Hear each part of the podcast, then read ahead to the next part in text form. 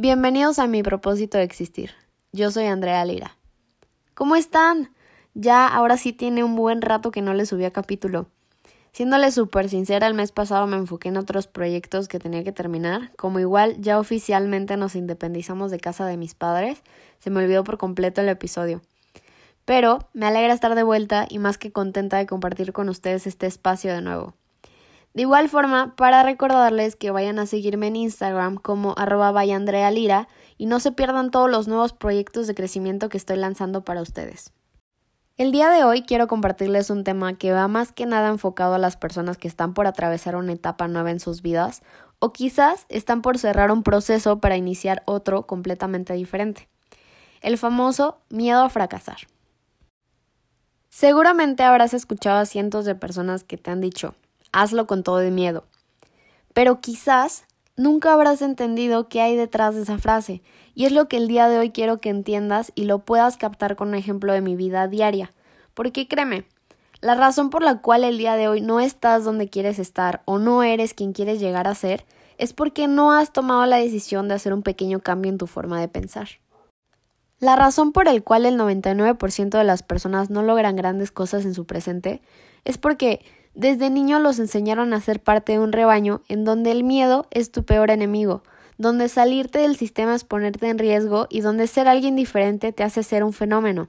Entonces, a lo que voy es que cuando este tipo de personas crecen limitadas, aprenden a ver limitada la vida, aprenden a conformarse, aprenden a que ser alguien importante únicamente es para las personas que tienen cualidades ya dotadas.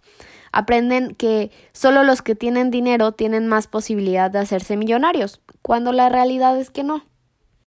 Cuando nosotros mismos comenzamos a hacer una autoevaluación de todas las veces que se nos han presentado oportunidades y las hemos dejado ir, es cuando verdaderamente nos damos cuenta que no hemos hecho nada en la vida por miedo a fracasar.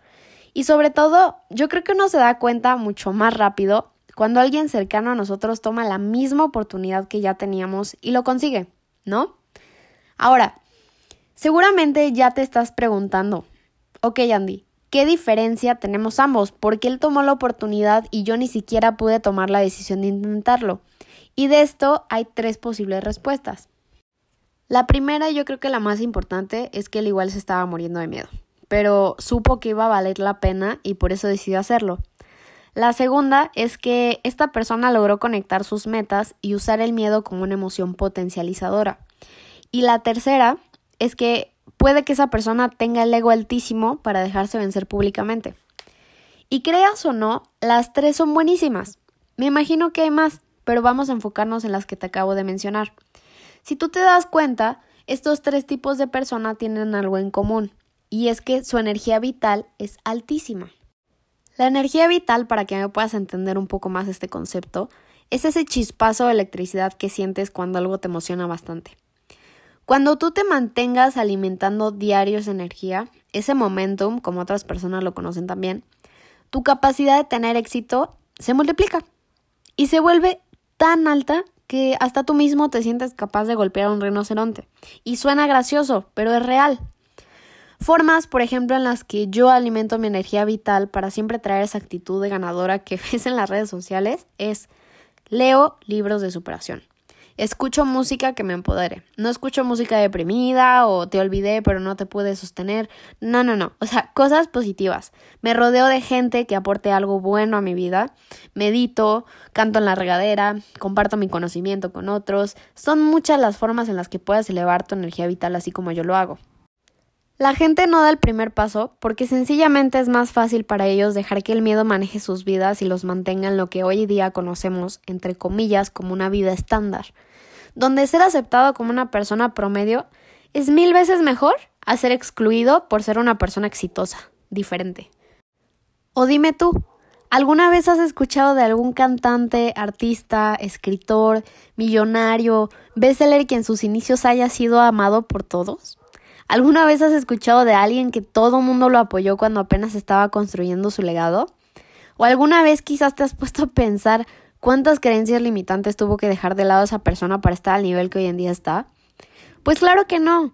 No digo que tú, pero para el 99% de las personas allá afuera es mucho más fácil envidiar atacar, sentirse menos y seguir un sistema de control negativo anticuado que les dice que ser pobre y honrado es mil veces mejor que estar dispuesto a aprender, a evolucionar, a conocer y mejorar técnicas para lograr lo que buscan. Porque siempre es más fácil hacerse la víctima y no hacer nada para avanzar. ¿Tienes miedo a fracasar? Está perfecto. ¿Qué vas a hacer con eso? Pregúntate, ¿qué vas a hacer con eso? ¿Vas a utilizarlo como excusa de nuevo o vas a convertirlo en un arma que te lleve a ganar la guerra? Los grandes guerreros siempre tenemos miedo de morir en el campo de batalla. La diferencia está en que aumentamos nuestra creencia vital, esa energía de la que te estoy hablando. Nos llenamos de metas y usamos eso para ganarle a nuestro enemigo, que son todas estas creencias limitantes que nos acostumbraron a ver normal desde que somos niños.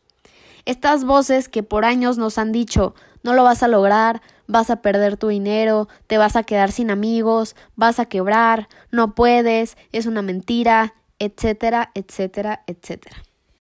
Siempre que estés por hacer algo nuevo o estés por comenzar en un campo que desconoces, esta emoción va a aparecer, ¿ok? Por eso es que siempre les digo, confía en ti, confía en tu intuición, Confía en los resultados de alguien que admires y síguelo. Confía en tu capacidad de aprender y lograr cosas grandes. No en consejos o experiencias negativas de alguien que no lo logró. Porque te voy a decir algo. Eres resultado de las cinco personas con las que más te rodeas. Aprender a controlar nuestros miedos es una práctica. Y te diré algo que espero que no se te olvide. Todos tenemos miedo al principio. Incluso yo tuve miedo cuando comencé a crear una vida independiente. Muchas personas me comenzaron a preguntar a diario por qué en mis redes sociales no aparentaba tener miedo. Y la respuesta siempre fue y sigue siendo clara. Sí tengo miedo, todos los días tengo miedo, porque a diario me enfrento a nuevos proyectos, a diario me enfrento a nuevos retos, a nuevas creencias, a nuevas personas, a nuevos comentarios, a nuevo todo básicamente. Solo que he aprendido a abrazar mi miedo y convertirlo en mi mejor amigo porque cuando él aparece, automáticamente me doy cuenta que voy por un buen camino. Mi primer consejo es que abras tu mente. Si tu objetivo es controlar tu miedo y que el miedo no te controla a ti, basta de comprarte la idea de que tienes que ser espectador toda tu vida. Basta de seguir esperando a que sucedan las cosas si tú no estás haciendo nada porque sucedan. Detén, por favor, el estarte mintiendo a ti mismo que no eres capaz y conformarte con lo poco que hay. Detén las excusas. El después no existe, porque después la vida se acaba y vas a terminar arrepentido de no haberlo hecho. Mi segundo consejo es, rodéate de personas que ya tengan lo que tú buscas, sea económico, sea mental, sea académico, sea lo que sea, rodéate de gente que sume a tu crecimiento, porque haciéndolo de esta manera no hay peros. Siempre aprenderás algo positivo que en un futuro te va a ser ejemplo y mentor para alguien más. Mi tercer y último consejo, ten huevos. Así, ¿Ah, ten huevos. Tu propósito requiere que los tengas para transformarse a tu favor. Las acciones que tomes hoy son resultado de lo que veas mañana. Afróntalo y perfecciona. Ningún maestro se hizo buenísimo en su materia de un día a otro. Solo tuvo huevos para ser el mejor en lo que hacía y construirlo día a día. Y solo así, abre tu mente, rodéate de personas que ya tengan lo que tú estás buscando y por ende síguelas. Y último, Den huevos. Tus metas necesitan que los tengas. No saben de verdad lo agradecida que estoy por haber formado esta comunidad tan bonita con ustedes. Cada uno aquí representa un impulso más en mí para saber que no me voy a rendir hasta lograr un cambio positivo en este mundo. Los invito a que juntos seamos ese cambio por el cual más personas estén dispuestas a cambiar su vida. Como me decía mi mamá, los miedos nos enseñan a ser valientes y estoy lista para todo lo que se venga. ¿Acaso tú lo estás? Les desearía lo mejor, pero créanme, lo mejor ya está escuchando y tomando nota de este podcast. Nos vemos la siguiente semana. Un abrazo.